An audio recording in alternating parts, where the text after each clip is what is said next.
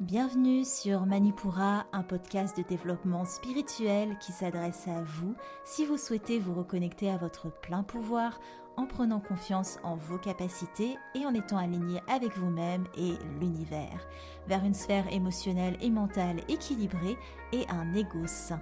Je suis bas, yoga thérapeute, énergéticienne, astrologue et ma mission est de vous aider à développer toutes les ressources déjà en vous à travers des outils comme l'astral yoga, l'énergétique et l'écrit-thérapie, mon objectif est de vous rendre acteur de votre mieux-être et indépendant sur le chemin de votre spiritualité. Je vous souhaite une excellente écoute. Bonjour à tous et bienvenue dans ce nouvel épisode de Manipura. Je suis ravie de vous retrouver pour cet épisode thématique du jour comment rythmer et harmoniser sa vie avec la lune? Donc dans cet épisode, je vais faire tout mon possible pour vous rendre incollable sur la lunologie, la connaissance de la lune, ou tout du moins pour vous transmettre euh, des bases solides sur le fonctionnement de la lune, de par toutes ses différentes caractéristiques et ses cycles.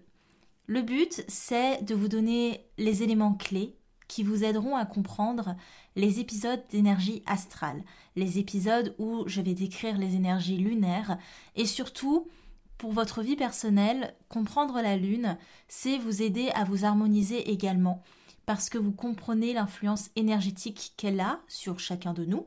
Elle influence les marées, les végétaux, les animaux. forcément, elle influence aussi les hommes, les humains. Ça vous permettra de ne pas être surpris par les lunaisons.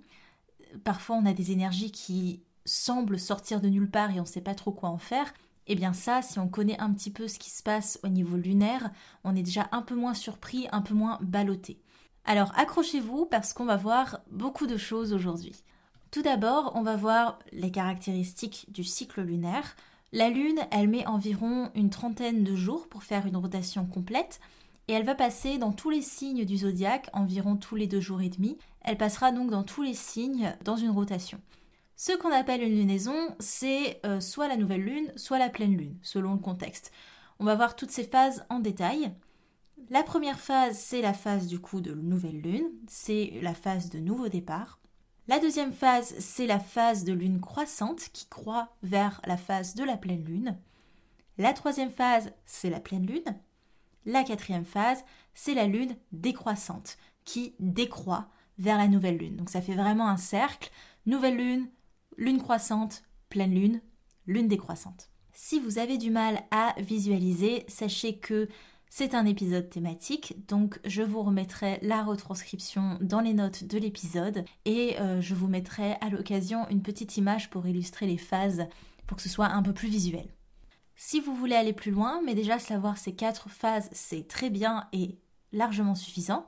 Dans la phase de lune croissante, on distingue dans l'ordre le premier croissant, le premier quartier et la gibbeuse croissante.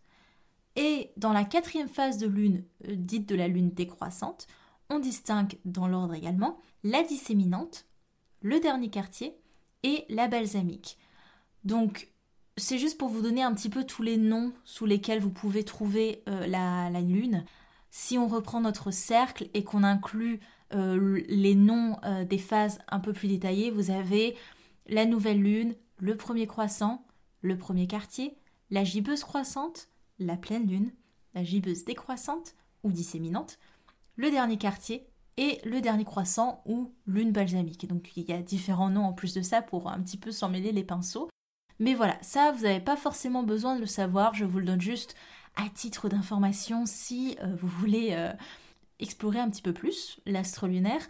Les quatre phases de base suffisent amplement. Maintenant, on va voir un peu plus en détail les quatre phases. La nouvelle lune, tout d'abord, je l'ai dit un peu plus tôt, c'est le point de départ du cycle. Le Soleil éclaire la lune par le côté non visible depuis la Terre. Les énergies de cette phase sont dans un élément air et on l'associe à la saison de l'hiver. C'est une étape de renouveau et c'est le moment opportun de poser vos intentions pour le cycle qui commence. Je vais en parler un peu plus en détail à la fin euh, de cet épisode quand je vous parlerai d'écrit-thérapie, euh, donc ne vous inquiétez pas. Les mots-clés qu'on associe à la phase de nouvelle lune, c'est nouveau départ, concevoir, affiner, créer. La deuxième phase de la lune croissante, l'énergie lunaire s'accroît et avec elle notre besoin d'entrer en action. C'est le moment de chasser nos doutes euh, nos mauvaises excuses et de mobiliser notre volonté, notre énergie pour accomplir nos buts. Vu qu'on est dans une énergie d'action, la lune croissante est euh, reliée à l'élémentaire feu et à la saison du printemps. On est dans une éclosion. L'énergie s'apparente à une énergie de pouvoir, de détermination, pour que nous ayons euh, la force, l'action de nous élever jusqu'à la pleine lune, jusqu'au pic énergétique de la pleine lune. Les mots-clés pour la lune croissante, c'est déclencher, mouvement, concentration, manifestation. On va manifester les choses. La troisième phase, la pleine lune, les énergies lunaires euh, sont à leur paroxysme, on a vraiment un pic énergétique. On associe cette phase à l'élémentaire eau parce que c'est l'heure de se laisser porter, d'être dans la fluidité, d'accueillir ce qui se manifeste d'accueillir les résultats euh, de ce qu'on a manifesté lors de la phase précédente. Mais attention toutefois, parce que l'eau apporte aussi sa tendance à l'émotivité. Les pleines lunes, ça peut vraiment être des périodes très chargées en émotions, en, en trop plein, en hypersensibilité. C'est pour ça qu'il y a pas mal de gens qui ont un peu du mal à dormir euh, lors de la pleine lune, parce qu'il y a vraiment un pic énergétique, et si on ne l'exprime pas, si on ne, oui, si on n'exprime pas tout ça, tout, tout, ce qui a à sortir au niveau de l'émotion, il peut y avoir euh, des frustrations, euh, de l'anxiété. Donc voilà, faut pas hésiter à laisser sortir les choses pour ne pas emmagasiner et du coup se retrouver avec une sorte de nervosité, on ne sait pas trop d'où. La saison qu'on associe à la pleine lune, c'est la saison de l'été parce que on est dans une énergie où on rayonne et on accueille, on se laisse porter. Petit point lithothérapie, la période de la pleine lune, c'est le bon moment de recharger vos pierres. Si, alors, regardez bien les caractéristiques de vos pierres. Certaines se rechargent à la lune, certaines se rechargent au soleil.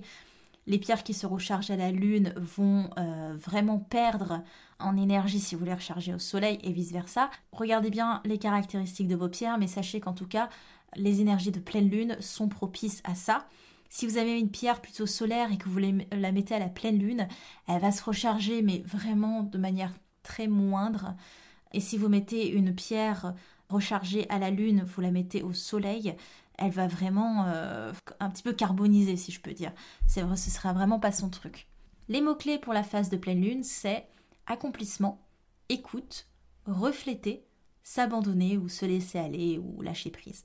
La quatrième phase, la lune décroissante, c'est une phase où les énergies lunaires diminuent peu à peu. Les énergies euh, retrouvent un élémentaire terre et ça nous impose de nous trouver, euh, de nous retrouver notre ancrage, notre stabilité. On l'associe à la saison de l'automne parce qu'il y a un côté, il est temps de ralentir, de suivre le rythme, de reprendre des forces, de se nourrir des nutriments de la terre-mère avant d'entamer un nouveau cycle. L'heure est au bilan, l'heure est aux conclusions après tout ce mois d'aventure. D'ailleurs, c'est euh, pendant cette période que je vous conseille un petit rituel pour remercier la Terre. C'est-à-dire que, souvent dans les pratiques énergétiques, on prend, on prend, on prend de la Terre, mais on euh, ne pense jamais à remercier la Terre. Donc si vous voulez faire un rituel pour remercier la Terre, c'est euh, plutôt, pour moi en tout cas, lors de la lune décroissante. Si vous voulez que je vous dise Qu'est-ce que je fais euh, lors d'un rituel pour remercier la Terre? Vous pouvez me le dire dans les commentaires de cet épisode si votre plateforme d'écoute le permet. Si elle ne le permet pas, euh, vous pouvez me laisser un message sur mes réseaux sociaux. Sachez que de toute façon, un rituel, il n'y en a pas de bon et de mauvais. Si vous le faites avec le cœur, vous pouvez créer votre rituel à vous et vous ne serez jamais... Euh, enfin, ce sera toujours efficace, toujours ok parce que ça vient du cœur dans tous les cas. Les mots-clés pour la lune décroissante, c'est soutien, régénérer, transformer. On a vu les quatre phases de la lune. La connaissance du cycle lunaire, c'est vraiment un outil précieux pour mieux comprendre ce qui se joue autour de nous au quotidien. Ne pas réussir à entreprendre un projet alors que la phase de la lune est décroissante, c'est presque normal, je dirais. Vouloir rentrer en action alors qu'on est dans une période de nouvelle lune, Hmm, ça rentre aussi en dissonance.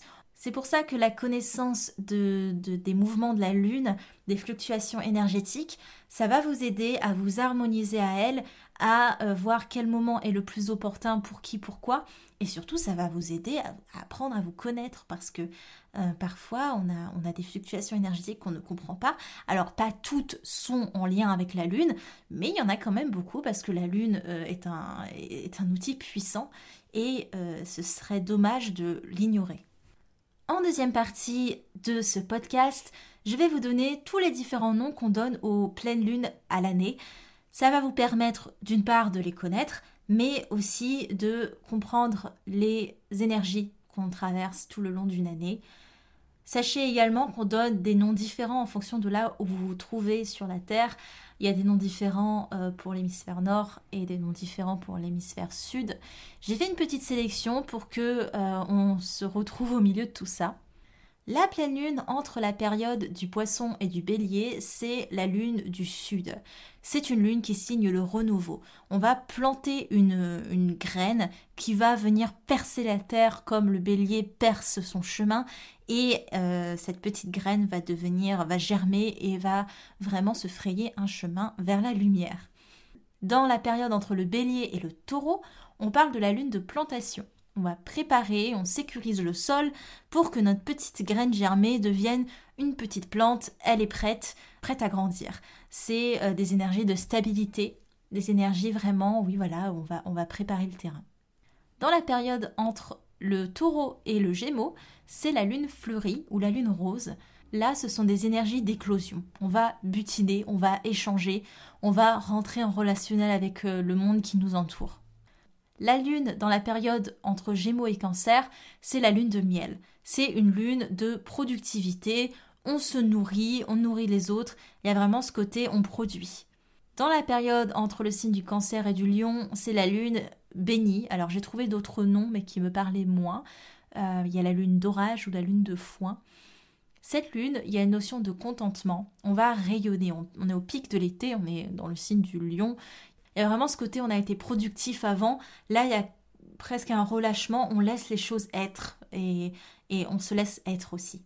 La période entre le lion et la vierge, c'est la lune de maïs. C'est une lune d'abondance où on va prendre soin, on va euh, recevoir, donner. Il y a vraiment cette notion d'abondance. Dans la période Vierge-Balance, c'est la lune des récoltes. On est vraiment sur une lune de gratitude. On va faire le bilan des choses que l'on a fait pousser, des choses que l'on a récoltées. C'est vraiment ces énergies-là, on entre dans l'automne. Entre la balance et le scorpion, c'est la lune de sang.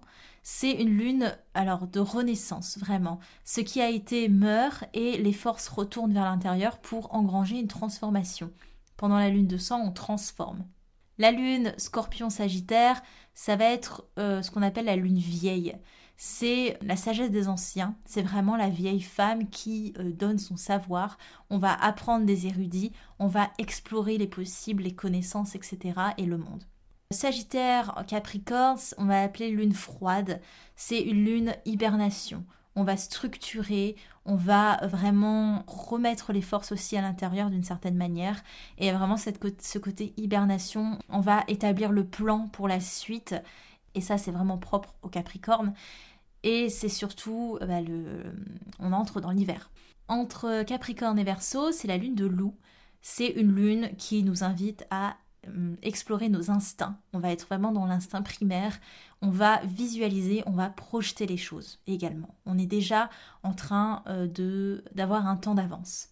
Et enfin, la lune entre Verseau et Poisson, c'est la lune de Sauge.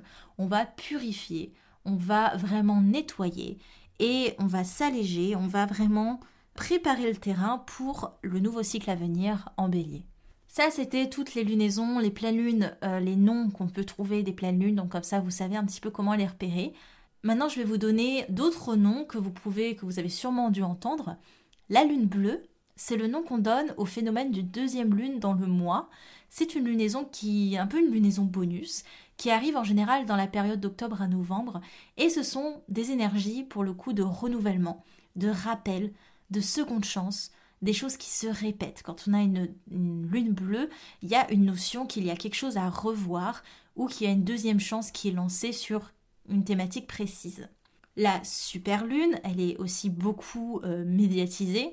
C'est quand euh, la pleine lune se trouve, une pleine lune, se trouve au point le plus près de la Terre sur son axe de rotation, et elle nous apparaît plus brillante du coup et beaucoup plus grosse vue de la Terre. Ce sont des énergies qui sont assez dures à prédire, qui sont sauvages, tout peut arriver. Il faut vraiment être dans une énergie d'acceptation et de compassion face à nous-mêmes et face aux événements euh, qui peuvent nous faire face. C'est une lune qui appelle à la révolution également et euh, qui nous demande de questionner notre nature primaire. On est vraiment dans quelque chose de très spontané pour le coup. L'éclipse lunaire, enfin, c'est la Terre qui, dans son ombre, cache la pleine lune. On nous invite à la fin d'un cycle, quand il y a une éclipse lunaire, on nous invite à intégrer le changement, à prendre nos responsabilités, à assumer notre pouvoir, à écrire nos règles et à oser devenir notre souverain. Rien que ça. Voilà, on a fait le tour. Ça fait beaucoup d'informations. Encore une fois, ne vous inquiétez pas, vous pouvez retrouver ça dans la retranscription écrite que je vous mettrai en lien euh, dans les notes de l'épisode. Vous voyez bien que la Lune peut vraiment être un outil de développement personnel à elle seule et toutes les énergies lunaires qu'on va voir dans les épisodes d'énergie astrale, ça va nous mettre au pied du mur pour être acteur de ce que l'on veut vraiment manifester dans nos vies. Pour finir, je vous donne une pratique d'astral yoga associée et une pratique d'écrit-thérapie. En astral yoga, vous avez une salutation à la lune, évidemment, qui est plus qu'appropriée quand on parle de la lune. J'en ai fait un reel sur Instagram Reel, Reels, je ne sais jamais trop. Si vous voulez, je vais essayer pour rendre les choses plus visuelles euh, de vous faire des Reels à chaque fois que je vous donne des pratiques d'astral yoga. Je trouve que c'est un contenu pratique, rapide, efficace, dynamique, ce que vous voulez, et visuel évidemment, pour vous permettre de comprendre euh, la pratique que j'associe, la, la pratique d'astral yoga que j'associe à l'épisode. Donc si vous n'êtes pas abonné à mon compte Instagram, c'est amba.manipura et vous retrouvez dans mes Reels plein, plein de pratiques. Enfin, je vais vraiment les faire au fur et à mesure, mais vous retrouverez les pratiques d'astral yoga. Rapidement, la salutation à la lune, c'est une pratique très bonne pour le soir. Évidemment, c'est une pratique qui est très fluide, qui est très abordable pour euh, la majorité. C'est une pratique qui amène créativité, qui amène un élémentaire haut aussi dans le corps. Il y a vraiment quelque chose d'apaisant, de retour à soi, d'introspection.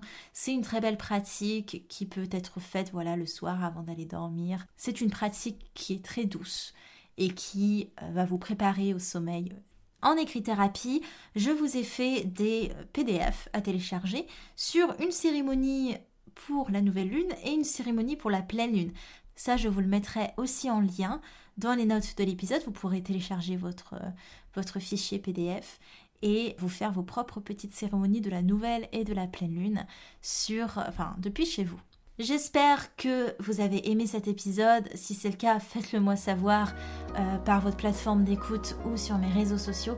Je vous remercie et je vous dis à bientôt. Manipura, c'est déjà terminé pour aujourd'hui. Je vous remercie de votre écoute et si cela vous a plu, n'hésitez pas à partager et à laisser un commentaire sur Apple Podcasts ou sur mes réseaux sociaux. En attendant, vous pouvez télécharger mon cahier de pensée positive gratuitement en cliquant sur le lien dans la description de l'épisode. Quant à moi, je vous dis à la prochaine et surtout, prenez bien soin de vous.